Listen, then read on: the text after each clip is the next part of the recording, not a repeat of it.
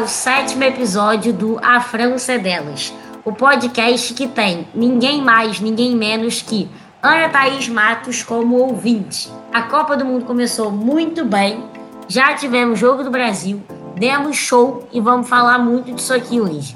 Que temos uma estreante do Jogadelas aqui. Seja muito bem-vinda, Laila. E aí, galerinha, muito obrigada aí.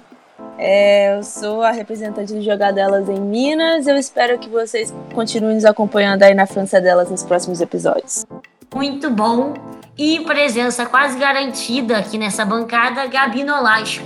Fala, Julinha. Fala, pessoal que escuta a gente, que me aguenta nas minhas cornetadas. Um beijo pra Ana Thaís também. ah, boa. E hoje a gente vai falar um pouco da seleção. E é isso. Temos aqui hoje uma convidada muito especial. Maria Tereza, a casa é sua, fica à vontade. Ei, Júlia, e aí, gente? Muito bom agora fazer a estreia no, no Joga Delas, pois no, no 4 eu já estive. Mas muito obrigada pelo convite, fiquei muito feliz. Para quem não sabe, a Maria é do O Contra-Ataque, que eu até indiquei aqui na semana passada que eles fizeram os perfis das seleções da Copa, que ficaram muito legais, é muita informação e bem legal para a galera ficar por dentro assim das equipes, né, todas elas. E Maria, como é que foi fazer esse processo todo de entrevistas e também pesquisa, né, das seleções? Então, é, a gente já tinha passado por essa experiência no ano passado, porque a gente fez isso pela primeira vez com a, a Copa dos Homens, né, na Rússia, e já tinha sido muito legal. Aí surgiu esse desafio, vamos fazer para as meninas também. E, tipo, puta desafio, porque, mano, para achar informação de algumas coisas dos países, do, do futebol feminino em si, é muito treta, tem que cavucar mais profundo da, da internet. Mas foi muito legal, muito, muito, muito legal mesmo. É, porque você, tipo, você vai. A gente se dividiu para fazer os perfis, né? E a nossa ideia era contar histórias que é, tipo, obviamente, sempre tentar relacionar com, com o futebol do país, a seleção, mas não necessariamente falar sobre somente o futebol, também contar histórias do, do país. É, eu, por exemplo, é, dos perfis que eu fiz, um deles foi do Japão, e aí eu falei sobre a questão da desigualdade de gênero que existe lá, é, que por mais que a seleção deles seja muito tradicional, é, as mulheres, é, é, o Japão é dos países que vai pior no ranking de, de igualdade de gênero e tudo mais. Então, e aí, assim, o que é legal é que nós no Contra-Ataque a gente tem 20 pessoas no coletivo, né? E a gente se dividiu e cada um meio que faz o seu jeito. Então, tem gente que vai atrás de, de entrevista com o jogador. É, a gente teve o Gabri, que inclusive entrevistou você, né? entrevistou e algumas outras meninas para falar sobre que ele fez o perfil da seleção brasileira. É, tem gente que só vai atrás de, de pesquisa mesmo. E a gente meio que acaba se afeiçoando à, à, seleção. Tipo, hoje teve. Hoje, no momento da gravação deste podcast, a gente teve Japão e Argentina. E aí eu tava conversando. Eu tuitei e falei que não sabia para quem que ia torcer. Daí o Henrique, que é do contra-ataque, ele fez o perfil da Argentina, falou que não tinha como ele não torcer pra Argentina depois de ter feito o perfil delas, o tanto que ele pesquisou. Eu falei a mesma coisa para mim com o Japão. É, com certeza, a gente sempre se apega, porque acaba que a gente fica sabendo mais da história de uma jogadora ou outra, e aí não tem jeito, a gente gosta. Eu também fiquei um pouco apegada a algumas seleções aqui. Uhum, total. E, enfim, foi muito legal. Tipo, eu amo pesquisar sobre os times e tal, quando é do futebol feminino, que você descobre umas histórias e você fica, mano, como assim? Tipo, teve o perfil da Nigéria, que foi a, a Sara que fez. É, ela colocou lá, né, que já teve caso de, de homofobia dentro do, da seleção, é, que a, a técnica e só que isso não, chegou na FIFA e tal. E tipo, a Nigéria é um país onde é, a homossexualidade é crime. Então, enfim, são umas histórias muito loucas e foi muito da hora o processo. É muito legal compartilhar isso com as pessoas. Pra, pra gente que faz é, é muito da hora mesmo. Sim, com certeza. É, é bem legal e o trabalho de vocês Pô, ficou muito interessante. Eu gostei muito, li alguns perfis. Inclusive li o da Argentina aí que você citou, li o seu também do Japão. Foi. Ficou bem legal mesmo. Ficou bem da hora mesmo. Parabéns, Mari. Obrigada, valeu. É, e antes da gente começar, a gente está gravando esse podcast aqui hoje, dia 10 de junho, que é aniversário da integrante do Jogadela, Júlia Cunha. Então, um beijo para você, Ju. Feliz aniversário. Feliz aniversário, Ju. Deve estar enchendo a cara de cerveja. Ah, com certeza. Nesse momento ela tá lá, feliz, nem sabemos em que estado. É aniversário da nossa Ru, que a gente tava conversando esses dias aí, qual Vingadores que a gente ia ser. a Júlia é 100% Hulk e a gente ama muito ela.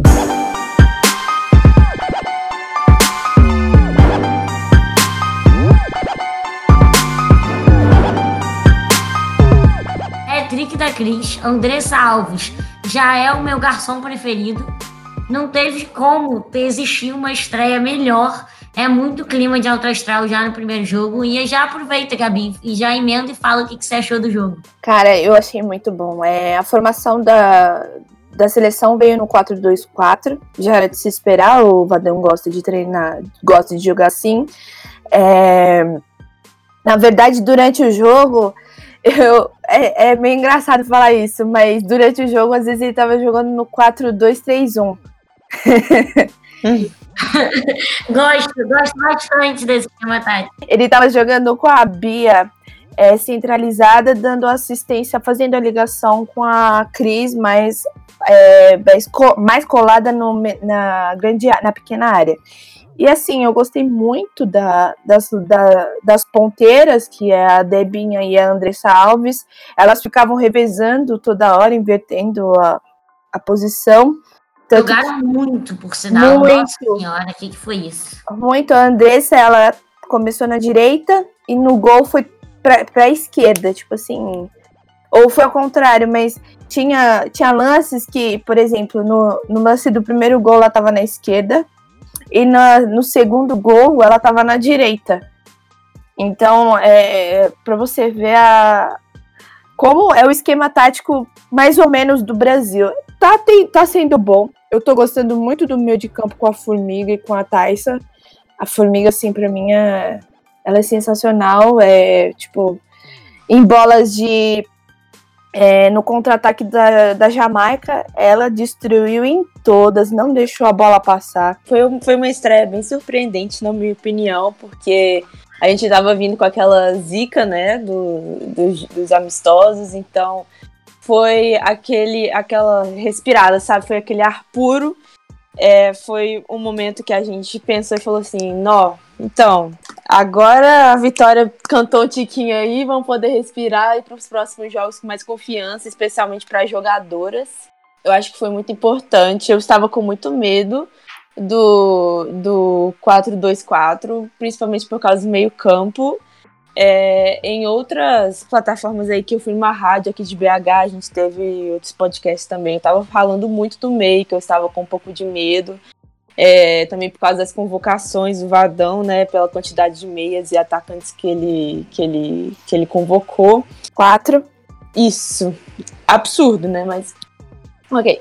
É, eu acho que ele. Que a Thaisa fechou o meio de campo. Isso deu.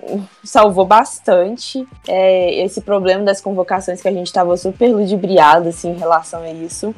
E eu queria destacar muito a Bárbara, gente. O que, que foi aquilo? Ela e a Schneider foram muito bem, mas a Bárbara ela catou uma bola ali que ela, ela soltou, né? E ela foi buscar depois de mão trocada. E naquela hora eu falei: Minha filha, nós estamos bem, viu? Meu Deus. Verdade, as duas goleiras pô, foram muito bem. É, duas atuações incríveis, inclusive. É bom quando a gente fala assim que as goleiras foram bem, né? Porque eu acho que acaba sendo sinal de que o jogo foi bom.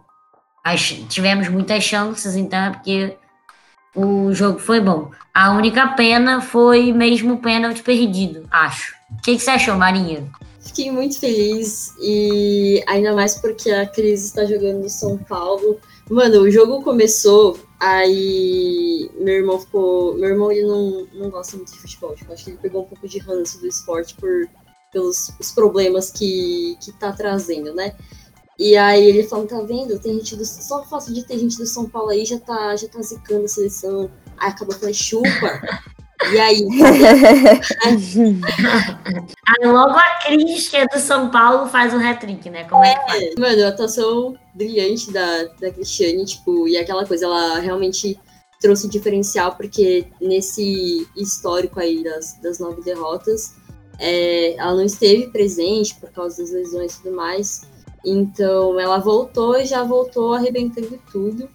É, infelizmente teve aquele pênalti perdido e eu acho que depois é, e assim em relação a, ao Vadão, né, apesar de apesar de tudo, eu acho que ao menos as, as substituições tipo, foi bem. É, eu teria tirado a Debinha. Debinha tá devendo uns três gols para nós, entendeu? Eu cornetei ela bastante no jogo para poder ela fazer muito gol depois, porque só a corneta salva. A corneta salva, que frase. Vou gravar isso aqui, fazer uma camisa escrito. No 1 a 1 ela mandou muito bem. Eu vou né? tatuar isso, sem maldade. E, não, gente, tem, existem regras básicas do futebol que a gente precisa, a gente precisa lembrar. E uma delas é que só a corneta salva. E cerveja também. Cerveja e pagode também. Depende, vocês não conhecem o CT do Galo. Se vocês conhecem, ah, vocês nem falam negócio dele. Ela quer falar do Galo, do Galo. É, você tá proibida de falar do Galo doido aqui, tá bom? Beijo. Eu, ah, sei, eu, eu que devia estar chateada, Gabriel. Você eliminou meu time, filha. é um inferno nessa vida, viu? Fala. Mas Só a seleção salva. Sim. feminina, minha, tá? A minha seleção feminina. Mas é Amém. é isso. essas são minhas considerações. É nós empolgou demais. Antes do jogo tava todo mundo, não, porque, meu Deus, o Vadão e tal, isso aqui lá. Meteu 3 a 0 na estreia. Nossa, Vai Brasil, mostra tua força. Bom que a gente apoia, né? A Mari tava falando da Debinha. Cara, a Debinha parece Forrest Gump, né? Ou a bichinha sai correndo igual uma. Mano, é o Forrest Gump brasileiro. E já tá nomeado aqui. Cara, o que falta pra Debinha, faltou no caso, foi o toque final, a finalização dela. Porque ela puxa no contra-ataque rápido, foi muito eficiente. Só que ela carregava demais a bola. Era só tocar ou pra Andressa ou fazer a ligação com a Bia, deixando a Cris livre. Só que o meio de campo da Jamaica foi muito tenso. Elas estavam mais. É, elas estavam mais intensas no meio de campo, então deixou um pouco as laterais para jogar. Quando a Andressa Alves fez o é, deu assistência para o primeiro gol, elas já anularam totalmente ali a, a Debinha na esquerda, tanto que a Andressa foi para a direita e os lances começaram a sair da, da direita.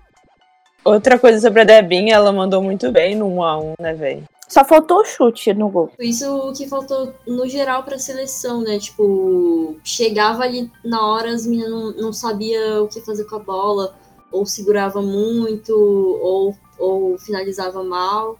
Tipo, é, teve aquela atrapalhada, né? É, da, da, aquele toque da Cris, né, que deu pra, pra, pra Andressa, só que ela chegou, ela chegou muito adiantada, né? Ela já ia chegar de primeira e a Cris só ajeitou, aí não deu tempo de, de ajeitar a bola.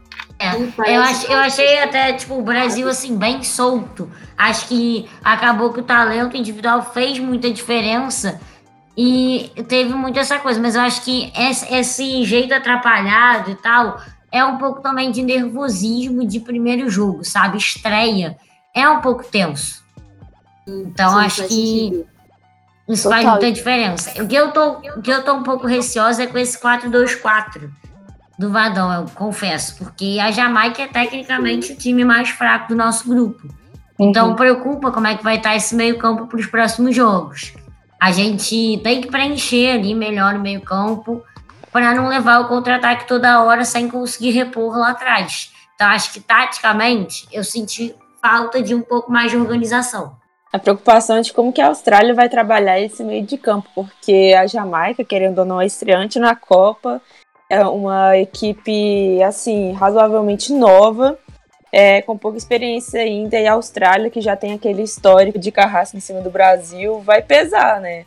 Vai saber trabalhar muito, muito, melhor a, a bola no meio de campo. Então, assim, o 4-2-4 realmente pode pesar um pouquinho, porque a Thaísa, ela é, pô, ela é foda, mas ela é uma só, né?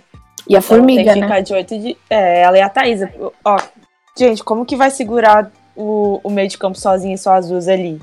E o Brasil estava muito ofensivo com essa com esse esquema tático, então voltar para marcar eu acho que também seria uma coisa um pouco mais lenta. Eu não sei como que o Vadon vai mexer com isso daí, só que eu acho que vai acabar surgindo a necessidade pela experiência da Austrália mesmo. Com certeza, cara. Vai ser um jogo muito mais veloz por todas essas questões que você falou. Com certeza, contra a Austrália vai ser muito mais veloz e, vai, e essa volta do contra-ataque acaba sendo perigosa. Porque no jogo da Jamaica mesmo, é, isso aconteceu algumas vezes, só que elas acabavam se enrolando e não conseguiam finalizar a tempo, né? A gente conseguia repor o suficiente a tempo delas chegarem. Só que eu acho que por conta da, da Jamaica vir mais lenta e mais atrapalhada nesse contra-ataque. Com certeza, se fosse a Austrália, não seria assim. É, a Julinha tá falando da recomposição, eu achei a recomposição até que tranquila. O que eu acho que daria pra gente jogar, colocasse a Andressinha no meio de campo. Ela é uma jogadora excelente, ela repõe, ela repõe rápido e ela é uma jogadora de contra-ataque. Ela puxa muita jogada e ela é muito bem na no um, um contra um, né? Então, ela é uma jogadora que eu colocaria. Aliás, eu deixaria ela titular. E assim. Você tiraria quem? Não, eu não tiraria ninguém. É, do ah, mas peraí, como ficaria, você... ficaria a Tarsa, a Formiga Andressinha. Eu tiraria a Gabi. A Bia, desculpa. Ah. Ou a Debinha. E deixaria centralizada a Cris, entendeu? Jogaria com a Andressa na direita e a Debinha na esquerda. Eu, fal, eu devo ter falado. Tiraria a Bia, então. A Bia eu tiraria. Eu não ah, achei tão. Eu não, eu não achei tanta afetividade da Bia, apesar de ela ter participado de alguns lances. Mas eu colocaria a, Andre, a Andressa centralizada no meio de campo e deixaria a Formiga na esquerda e a Tarsa na direita. Porque a Letícia, a, a Letícia, a, a zagueira, ela, ela demorava um pouco para recompor. E aí ficava a Kathleen sozinha, né, na direita. Sim, eu percebi isso em vários momentos. Então eu colocaria a Andressinha ali para ajudar, a Thaisa ajudasse, ou a, colocaria, centralizava a Andressinha e jogava a Thaisa na, na, na, mais pra direita. Como ela já tá de origem da direita, ela já ficava. Porque, cara, vai ser é um time muito veloz da Austrália. Apesar delas terem perdido, né, no último minuto, é um time que, cara, não pode brincar.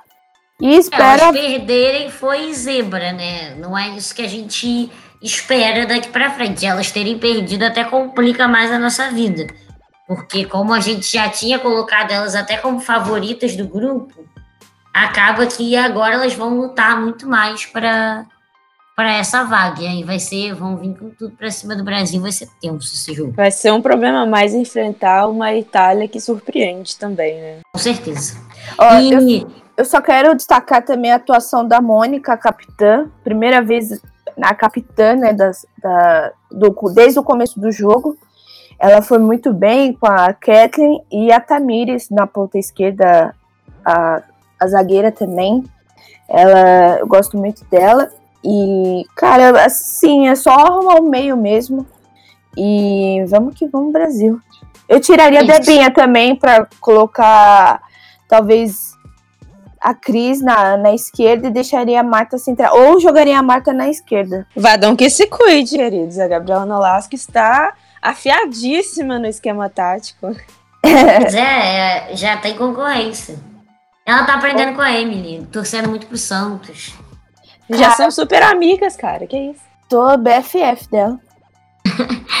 e aqui, outra coisa também que eu quero destacar é que a gente falou aqui no, no grupo do no episódio do grupo do Brasil sobre a Plummer, que é a capitã da, da Jamaica, ela, melhor jogadora do time, para mim, no jogo do Brasil, arrasou. Então eu não podia deixar de falar aqui.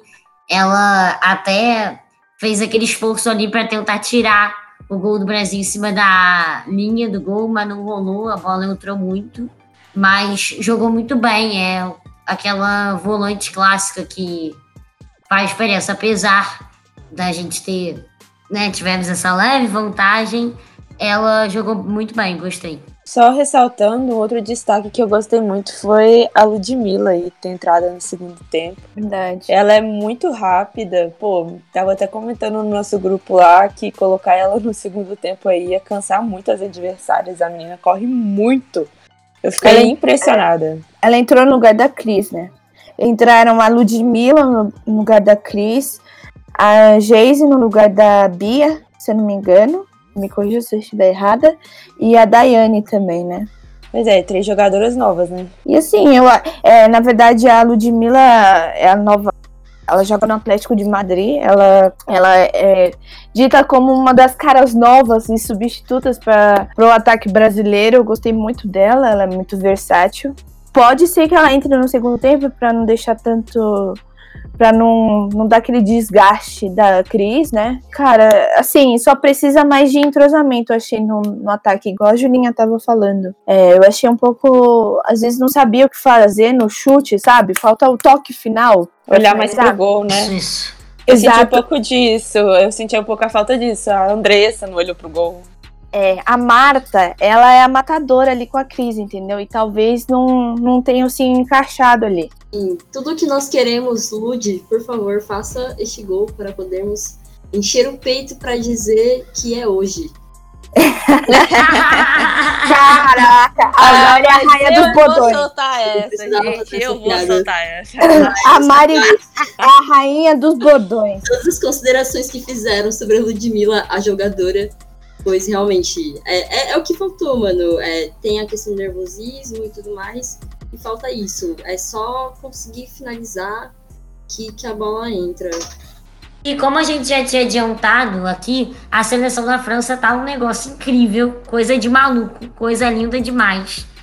E eu nem tenho mais o que dizer, porque assim, foi uma, um jogo digno de estreia de Copa do Mundo. Eu vou até deixar para vocês comentarem, porque Cara, esse 4 a 0 foi bem histórico para começar a Copa do Mundo, com certeza, com o pé direito e com uma França que está investindo muito em futebol e merece esse resultado. O único problema da França são os nomes. Eu não consigo falar direito, gente. Meu francês é bem pífio. É, é, é muito, muito pífio, gente. Mas dois relações internacionais que não conseguem falar francês direito. É isso aí. Você só tem que colocar o biquíni me.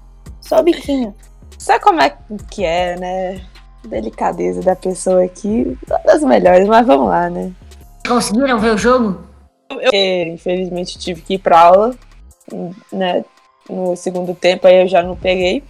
Mas eu vi uma coisa que me deixou muitíssimo feliz, que foi, de novo, ter o, o, o estádio estar lotado, né? Só para começar com curiosidade, assim, bem, bem bonita, uma coisa que me deixa muito feliz, que é a valorização do futebol feminino. E, pô, essa é a Copa da Visibilidade e a França começou com belíssimos 45 mil espectadores. Belíssima estreia mesmo, digna, digna de estreia de Copa do Mundo. É, Lembrando que, só para, antes de introduzir, falar sobre o esquema tático da França, é a primeira Copa do Mundo feminina em continente europeu, né? E nada melhor que na França, as rainhas da Champions League começar, né? É, saindo um pouco dessa. saindo um pouco da América, né? Um pouco da Ásia também, porque foram três Copas na América do, do Norte, uma na Ásia. Então, acho que é é bom para sair um pouco e, e distribuir. Vou vir aqui para América do Sul, né? Brasil 2023, quem sabe? E, cara, eu só tenho a destacar que a Le Sommer e a zagueira Rinard são maravilhosas.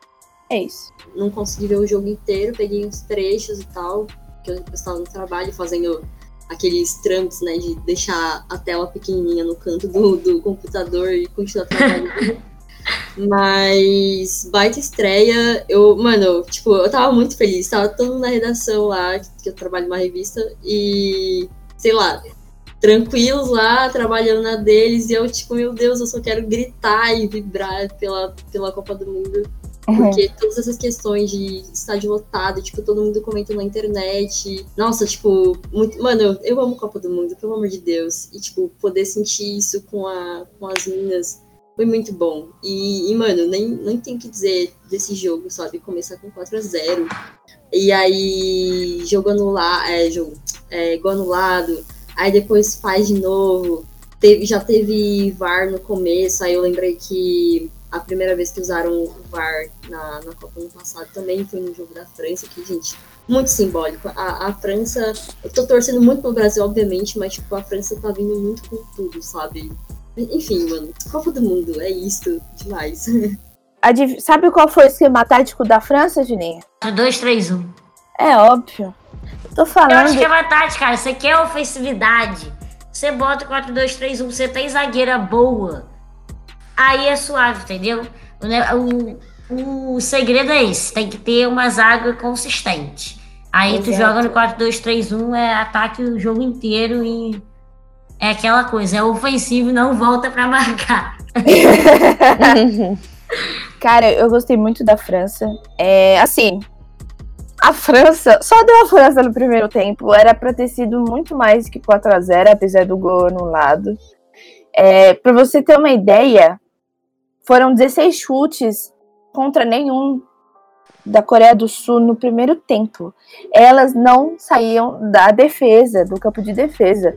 Olha, a Mandine Henry, que deu assistência, cara, ela jogou muito, ela fez até o gol é, com assistência da Les Sommer. E o que acontece que eu gostei mais foi da Rinaldi, que ela dominou o jogo aéreo. Foi, cara, ela tem 1,80m e pouco. E a, a goleira da Coreia tem 1,70m e pouco. Pelos dados que eu tava lendo. Eu ia falar isso, porque eu ia falar que, pô, ela dominou a bola aérea todinha. E o que me assustou absurdamente é que ela é uma jogadora alta e ela não é desengonçada, sabe? Não, ela é A mulher é rápida, gente. Ela, ela é firme, sabe? Então, assim, dominou a bola aérea todinha e ainda é, é, aquela, é aquela jogadora de firmeza mesmo, que não erra, que tá de olho no jogo inteiro. Pô, tem como parar essa mulher, não. Eu também gostei muito do, do meio com a Amandine Henry e com a Bussagli. É, elas foram muito afetivas nas construções e triangulações, junto com a Cascarino. Que mulher maravilhosa! Ela jogou na, na ponta direita. A Torrent, que é a zagueira, ela também buscava, buscava puxar sempre as jogadas. Aí a Cascarino é, fica, se filtrava pelo meio, ajudando o passe final para para Diani, né, que é a mais centralizada, né, a camisa 11 da França. Alessandra sem comentários, essa mulher maravilhosa, incrível, junto com a Manji, que é a camisa 10, a, a capitã também, ela zagueira, ponta esquerda também. Então você tinha, como você tinha uma Coreia bem atrapalhada, porque a organização da Coreia era muito era muito desorganizado. Ela só ficava, ela só elas só defenderam, elas só defenderam o jogo inteiro. Tipo, é, elas não ficavam... tinha uma tática, sabe? Era uma Na... coisa realmente desorganizada. É, você via duas jogadoras indo marcar uma e deixava espaços nas pontas ou no meio. Então, o que, que elas buscavam fazer? A, a formação da França estava muito bem, muito bem encaixado, né? Todas as linhas, as três linhas, estavam muito bem encaixadas. A Le Sombre, ela explorou muito a, a a, a ponta esquerda e ela se infiltrava livremente para deixar a, a camisa 10, a Diani, livre.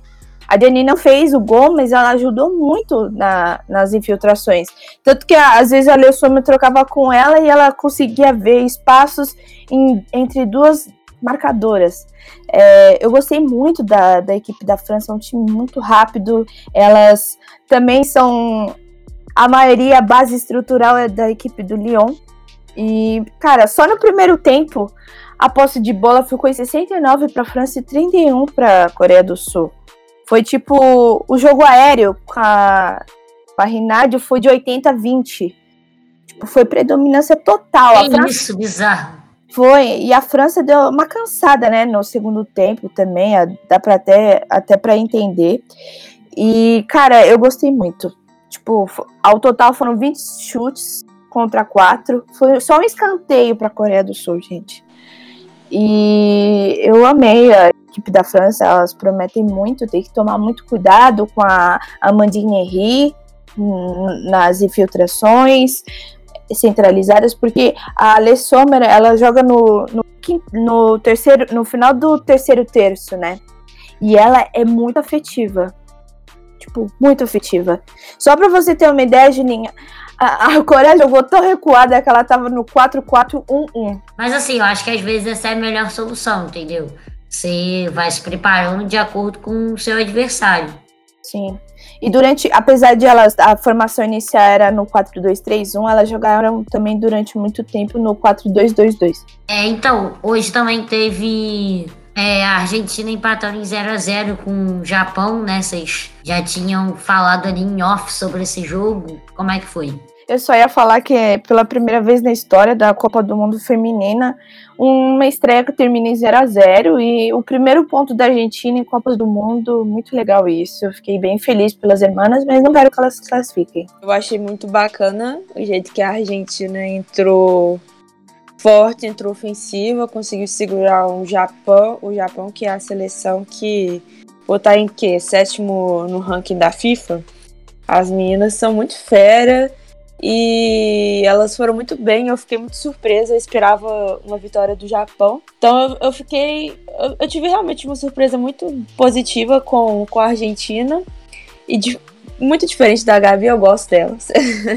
Eu, eu não tenho problema da Argentina. Argentina. Eu gosto da seleção, eu gosto da seleção, eu gosto da seleção, mas é rivalidade, gente. Desculpa, eu sou muito patriota. Não, total, total. Assim, no masculino não, mas no feminino eu adorei, eu até me apeguei um pouco a elas.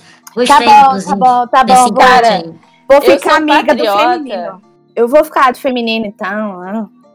Eu sou patriota com a América do Sul, gente. Eu não aguento mais ver hegemonia europeia aí, esporte tempo Porra, inteiro. Então, assim, falou que a, é, a da América, assim, tirando os Estados Unidos, aí eu gosto. Mas, gente, a gente tem que falar um, um, só um destaque. Eu não, não pude assistir o jogo da Argentina, mas é, é algo bem legal de a gente falar disso da seleção, porque é, elas as jogadoras elas estão em processo de profissionalização da categoria feminina no país. E um dos caras que mais incentivam é, essa profissionalização e reconhecimento é o Sorin. Tanto que ele foi no durante a preparação da equipe ele foi lá prestigiar as meninas. Foi algo muito legal. Eu, eu fiquei muito feliz porque cara é um cara muito reconhecido no meio esportivo e ter ele é, sabe, impulsionando essa, essa, essa categoria, perdão, é, traz um, um, novo olhar, né? Traz uma nova visão. Ah, só queria destacar algo que aconteceu na, na, durante a transmissão. O Galvão Bueno falou, é, a gente fala, ah, por que não transmissão de mulheres? Mas é muito simbólico ter o Galvão Bueno transmitindo uma partida da seleção feminina na Globo é, durante a partida. Sim, muito. Obrigada é, até por você ter dito isso. Foi muito. É, eu queria só até destacar isso, porque durante a, a transmissão, o Galvão Bueno disse da, não, ele não focou só na seleção, ele focou na modalidade com, em si, em geral, para investir na, nas, nas categorias de base, na profissionalização efetiva da, da, do futebol no Brasil, no país. E durante isso, ele falou diretamente ao presidente da, da CBF, ao vivo. Isso foi muito, muito, muito significativo. Vocês podem achar que não, mas, cara, a representatividade disso, de você ter um pico de 34 é, ponto zero em audiência, você, você dá mais audiência do que um jogo é, em horário nobre da, da TV Globo, como uma quarta-feira, um domingo, você tem o jogo da seleção às 10 da manhã. 10 da manhã, 10 e meia da manhã. Isso é muito significativo. A gente não pode achar que, ah, porque mulheres. Mulheres não só podem narrar jogos das mulheres. Homens podem narrar mulheres e mulheres podem narrar homens. Então, você ter um, um cara de expressão como o Galvão Bueno, com, sabe, com um grande, é, uma grande trajetória na Fórmula 1, na seleção brasileira, na Libertadores, é um ícone da narração esportiva, apesar do, das gafes dele com a Vanessa, né, Andressa Alves. Você uhum. tem o cara que, cara, ele representa muita coisa, ele tem muito muito poder de fala, e ele ter dito isso e ter sido respondido pelo presidente da CBF imediatamente é, é algo muito expressivo, né? Com certeza, faz muita diferença para a visibilidade feminina. Só fazendo adendo, é, para as pessoas aí que me conhecem, eu sou uma pessoa bem milituda, assim. né? Não é uma coisa que, que eu escondo. É a petralha do grupo. Bem milituda, eu sou. Menos pior que a Bia ainda, eu acho. Não sei, vamos ver. Pior. Mas é o seguinte, né? Tem aquela coisa, a gente tem que saber o que que. como se engajar direito, entendeu? Nessas perspectivas, porque dependendo de onde que a gente é, resolve mandar o papo, né? A gente pode estar tá não colaborando, na verdade, com a causa que a gente está defendendo. Porque quando a gente fica forçando a barra, falando que só mulheres devem falar sobre futebol feminino, igual o Gabs falou, a gente está é, desmoralizando aí o fato de que mulheres também deveriam falar sobre futebol masculino, o que é uma coisa muito relevante e que ajuda mesmo a gente a ter essa condição melhor, essa visão melhor do que, que é o lugar de fala. Então não é a mesma coisa de falar que só negros deveriam falar sobre racismo, por exemplo. É, as, eles, as mulheres não têm que ficar dando aula sobre machismo, negro não tem que ficar dando aula sobre racismo, a gente tem que respeitar todo mundo igualmente, e isso inclui ter espaço devido para falar de tudo e entender sobre esses assuntos, né? Utilizar a empatia, é, ter uma, uma certa noção mesmo. Então, só é, reforçando aí esse, é, o papo que a Gabs mandou, falar que a gente tem que ter homem falando sobre futebol feminino, sim, da mesma forma que a gente tem que ter mulher falando de futebol masculino, para poder reforçar a igualdade entre os gêneros, que é o que a gente está buscando, né? Boa, gabaritou, linda. E Maria, que jogo que você viu que você gostou, enfim? Dos jogos que eu vi, o que eu achei mais interessante foi Austrália e Itália, que foi o jogo que passou antes do, do Brasil, né? Fiz, fui conhecer nossos, nossos adversários de grupo. E, nossa, baita jogo eu achei. É, a Austrália, tipo, a gente já sabe que é uma das favoritas do grupo e tudo mais. E são extremamente organizadas, mas eu achei incrível a, a virada da Itália. É, muito a, algo histórico né, para o país, tá? Há 20 anos. É, é a primeira vez em 20 anos numa Copa do Mundo. E voltaram. É, e a Itália tem uma técnica mulher, esqueci o nome dela agora, deixa eu ver, abrir aqui. Mas enfim, tem uma, uma mulher no comando da seleção italiana e a, teve né, os dois gols da Bárbara Bonaccea. Enfim, mano, eu achei um baita jogo. É, a Itália conseguiu anular a Samantha Kerr lá, que é a, a, a estrelinha da, da seleção australiana, que a galera tem uma antipatia com ela. Mas e, que fe, ela acabou fazendo gol, mas não, não adiantou, pois Itália 2 a 1 E eu achei incrível o quanto as meninas da Itália comemoraram essa vitória, tipo, como se fosse um título, sabe? Elas ficaram muito felizes. Foi muito legal de ver. E, e uma parada que eu tô achando muito engraçada nessa Copa é que, assim, é, não lembro se foi a, a Laila ou a Gabi que falou, que essa coisa de meu, patriotismo é com, com a América. Eu, eu sou muito latino-americana na veia, e mas é a primeira vez que eu tô, tipo, achando legal quando algumas seleções europeias ganham. E foi muito da hora ver a, a Itália vencendo a Austrália. Foi, foi muito bonito de ver como elas ficaram felizes e tudo mais. É, acho significativo ter uma mulher na, no comando da seleção. futebol na, na Itália, é, futebol feminino tá aí se reestruturando, não tá rolando um crescimento, assim como a gente tá vendo, por exemplo, na França, na Inglaterra, tá bem ali no, no comecinho. Mas achei, achei da hora, foi um jogo que eu curti assistir, emoção até o fim. É verdade, esse jogo foi realmente muito emocionante, a virada foi bom, um espetáculo e é por causa desses jogos que a gente gosta tanto de futebol, né?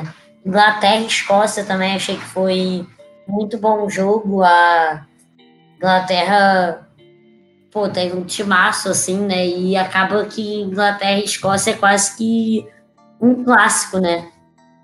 É uma, é uma grande rivalidade. Inclusive, quando a Escócia era, como é que fala, proibida de jogar futebol, né, até a década de 70, uma história parecida aí com a do Brasil. O primeiro jogo numa Copa do Mundo mesmo, em 72, foi contra a própria Inglaterra. Então tá aí uma curiosidade legal é, para a gente poder ter uma noção aí da rivalidade entre as duas, porque tem, viu? Bastante. A, a, só para lembrar, a Itália foi do grupo da, do Brasil, né? O Brasil ganhou. Último jogo Brasil e, e Itália ganhou de 2 a 0 dois gols da Cici do Amor. E o último jogo é, que elas o Brasil levou a melhor. E o último jogo da Austrália, ou da Itália, antes do de se classificar para isso, foi contra o México e elas perderam, né? Elas ganharam de 2 a 0. É, eu gostei muito da, do jogo, foi emocionante. E para lembrar, a gente tem uma jogadora no Brasil, né? É, da seleção que joga na Itália, que é a Thais, ela joga no Milan. Sim, a gente no nosso perfil do contra-ataque da Itália, a gente fez uma entrevista com ela. Muito massa, muito massa. E ela falou sobre como tá a situação no futebol na Itália, como tá crescendo. Falou, na época que, que a entrevista foi feita, ainda era uma técnica no comando. Tipo, a gente. Mano, no dia que a gente ia soltar o texto, aí o Milan anunciou a demissão da mina. Eu fiquei, pô, mano, como assim? Vai ter que editar o texto. Todo. Puta que pariu, essas pautas. Sim, foi, a gente, o, o, Henrique mandou o texto pra gente, é, a gente revisou, falei, mano, tava programado pra amanhã de manhã. Aí os caras vai lá e demite a mina. Eu fiquei, não. Primeiro porque é uma mulher, pariu, né? Tá de sacanagem. Sim. E ela é igual quando a André, a André Salves perdeu o pênalti, a gente puta, puta, não, tudo bem, tudo bem. Agora se é o Neymar, é um desgraçado, né? Ah, é. Tem muito meme rolando sobre isso, inclusive. Não, quando o jogador brasileiro perde, a gente xinga ele, ah, vagabundo, não sei o quê. Quando a jogadora perde alguma, algum lance, ele fala, não, linda, tudo bem, acontece. Gente, mas o pior é que não, eu xingo todo mundo mesmo. Quando é futebol, é futebol, eu xingo e fé, entendeu? Chamo de burra, não tô nem aí, não. E depois, quando acaba o jogo, fica tudo bem, igual no, no momento da raiva, normal. Né? Pô. É, exatamente. Sim, a gente xinga, só que eu fico, mano, como que eu vou xingar? Tipo, eu não quero. Que eu ofendo do jeito que quiser o homem, lógico, sem ser homofóbico, obviamente. Mas, tipo, xingo o homem em si e do que for. Agora a mulher, eu fico, mano, do que, que eu posso chamar essa mulher? Porque eu amo. Ela é tão incrível, mas ela tá me muita raiva. ah, sei lá, na hora que a Ludmilla perdeu aquele gol lá, eu. eu assim, Cheguei. talvez eu tenha falado. Eu xinguei, certeza, xinguei muito. Os Nossa, dois já naquela hora eu falei, minha filha, escuta aqui, senta aqui, vamos é. conversar. Puta Cara, dava pariu, pra, pra ter sido 4x0 facinho ali, hein? 4 só? É, mais. 5, né? É. Ou 6, porque a Debinha também perdeu um gol que, olha... Eu vou cobrar esse... Mais o pênalti, então, assim, muita coisa. É, gente, e quais são as expectativas aí para o Brasil e Austrália? O que vocês podem dizer? É, Brasil está na, na, na, primeira colocação, só para implementar. Brasil está na primeira colocação, é, ganha no saldo de gols da, da Itália. É, Brasil nunca perdeu uma estreia. Desde 1991, Brasil nunca perdeu e só tomou um gol em oito jogos. É algo incrível, seleção. Tem que respeitar essa camisa. E falando um pouco da Cris também, que a gente não, não, não disse muito, a Cris foi a terceira jogadora do Brasil a marcar um head trick, né, em, em Copas. E foi justamente em 99 com a Cici e a. Agora eu não vou lembrar. Quem é ela? Ela? Pretinha. Mas... Pretinha. Muito obrigada, mano. Então, para você ver como é a Cris, a jogadora mais velha entre homens e mulheres a marcar gols em Copas do Mundo também. É um espetáculo essa mulher, eu amo ela. Marcar dois gols, né? É a centroavante que a gente que pediu, né? A centroavante que marca gol. É isso que a gente precisava. É isso. Uh, eu não trabalho sem deboche. Mas então, Brasil e Austrália, diga. Eu acho que vai ser um jogo difícil. Espero muito que a Marta volte. Ela tá treinando, né? Tá fazendo transição de, de campo, né? Pra, saindo da fisioterapia, tratando com preparador físico em campo, ali no aquecimento em grupo. Espero muito que ela, ela volte para esse jogo. A gente precisa muito dela. Cara, você disse, eu acho que vai ser um jogo difícil. Olha só, eu tenho certeza que vai ser um jogo difícil. Ser, sei lá, é até. Tomara que eu esteja falando isso, que eu zique, que no caso seja um jogo muito fácil. O Brasil meta logo 5 a 0 Mas, sabe, a realidade é que vai ser um jogo difícil, com certeza. Até porque a Austrália é super carrasco do Brasil, então não tem como a gente esperar menos. Eliminou o Brasil na última Copa, 1 a 0 com o gol da Simon, né? Eu não me iludo, eu tenho certeza que vai ser um jogo difícil. Nossa, eu tenho certeza. É, eu acho que vai, o Brasil pode dar conta. Não sei se estou falando isso por clubismo. Talvez seja. Eu, eu empolguei. É uma grande possibilidade. Mas assim, se a gente esforçar um tiquinho, se combinar direitinho, todo mundo joga, entendeu? Todo mundo marca. Então eu tô, não tô confiante. Não vou. Não, eu sou atleticano, eu me iludo muito fácil, mas dessa vez eu tô com o pé no chão. Não estou confiante, mas ainda acredito um pouquinho, assim, tá? Se empatar o Brasil, ele já se classifica, né? Quatro pontos. Então pode ser um empate e vencer da Itália, apesar, né, que da Itália é freguês nosso, mas dá para ir dá para empatar. Um empate é bom, e com 100% de classificação e tal, igual na última Copa. Só que é uma, olha, sei lá, viu? Eu, o, o importante é, é marcar gols, né? E não perder. Alô, Ludmilla!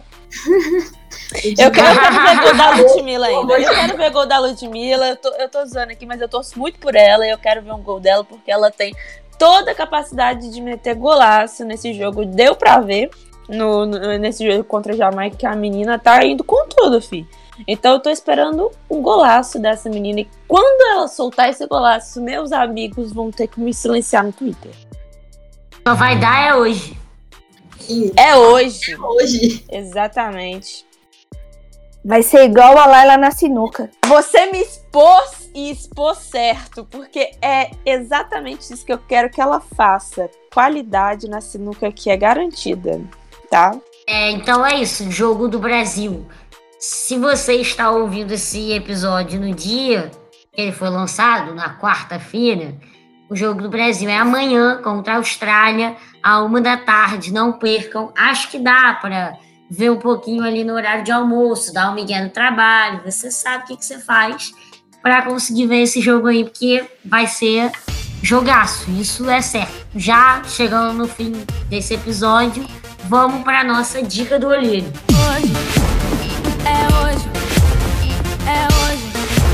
É hoje. Hoje eu tenho uma proposta. A gente se Nosso estreante de hoje já vai começar dando dica, Laila. Qual é a sua dica? Sua primeira dica desse programa?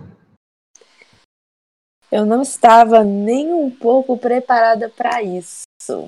Mas, mas entrando no clima aqui, a minha indicação hoje vai ser nada mais, nada menos do que a matéria que você não deu Intercept, tá?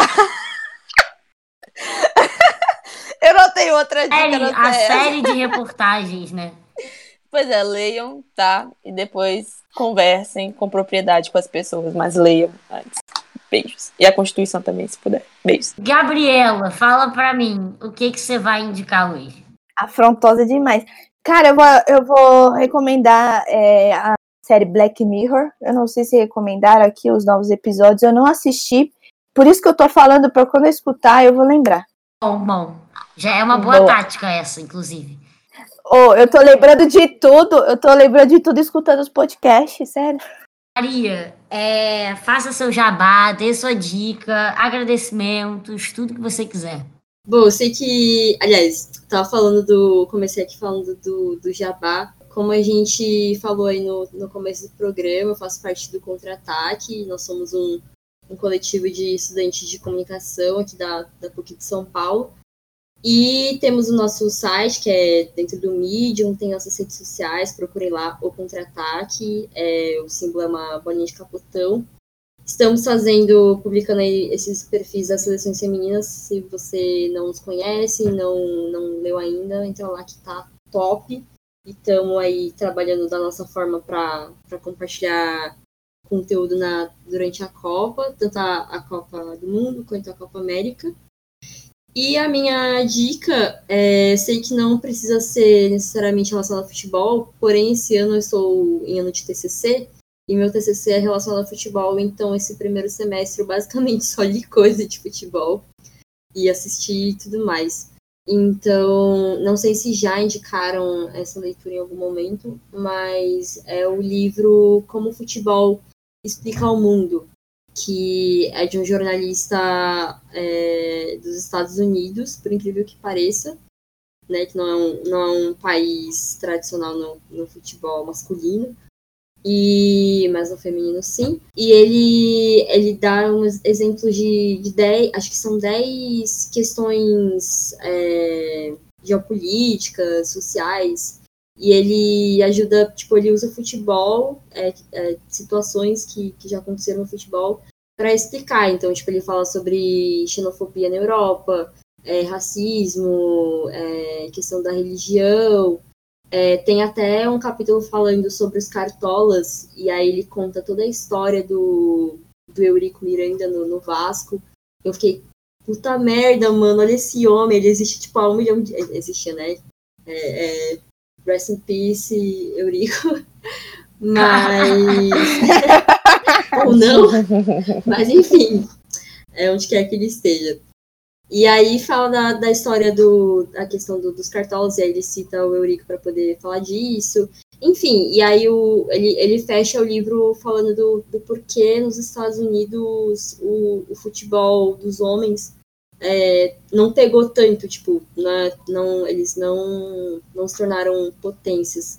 Então é muito legal, é um livro curto, a leitura é muito leve, tipo, mano, eu amo livro escrito por jornalista por causa disso, então fica a dica para você que curte essas questões sociais e, e ou futebol, recomendo demais. Acho que eu falo isso quase todos os episódios, mas da série para você que acha que política e futebol não tem nada a ver, é mais uma dica aí riquíssima que Sim. comprova isso. Toda hora a gente fala isso e é verdade. Sim, total. Inclusive, esse é o, é o nosso lema dentro do contra-ataque. Né? A gente acredita que o futebol é uma manifestação cultural.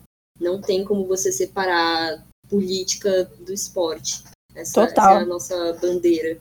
Bom, a minha dica de hoje é uma série de documentários nova da Netflix. Mais uma vez, Netflix patrocina a gente. É uma série que fala sobre como o Brasil foi formado por séries de conflitos armados. E aí começa com um documentário sobre a luta contra os indígenas, né, é, na colonização. E aí passa por Guerra dos Palmares, do Paraguai, até a Revolução de 30 e vem chegando próximo dos dias atuais. É nova, saiu acho que esse final de semana e vale bastante a pena assistir. São documentários curtos, uma média de meia hora cada um. Então é muita informação em pouco tempo, acho que vale muito a pena. E mais uma vez, muito obrigada por vocês estarem aqui, muito obrigada Maria pela participação. pelas dicas Eu ótimas também. o convite, foi ótimo. Quero dizer que sou muito fã do 4261. Sou muito fã também do, do Jogadelas. Eu conheci por causa da, dessa, desse match aí com os dois, o, as duas mídias. E estou acompanhando né, o, os podcasts dos grupos. Ficou muito massa. Então, estou muito feliz de poder estar participando desse. Ótimo, arrasou então. Que honra, que honra. Tamo junto. É isso, nós não exaltamos a Copa do Mundo à toa, porque nós só tivemos jogaços até agora, então acho que todo mundo vai continuar acompanhando. Como sempre, nos sigam, interajam nas redes sociais, 4231 e Jogadelas, no Twitter, no Facebook, no Instagram. Acho que todo mundo que escuta já deve estar seguindo, mas eu vou continuar falando isso até o final. Até o próximo jogo do Brasil. Beijo!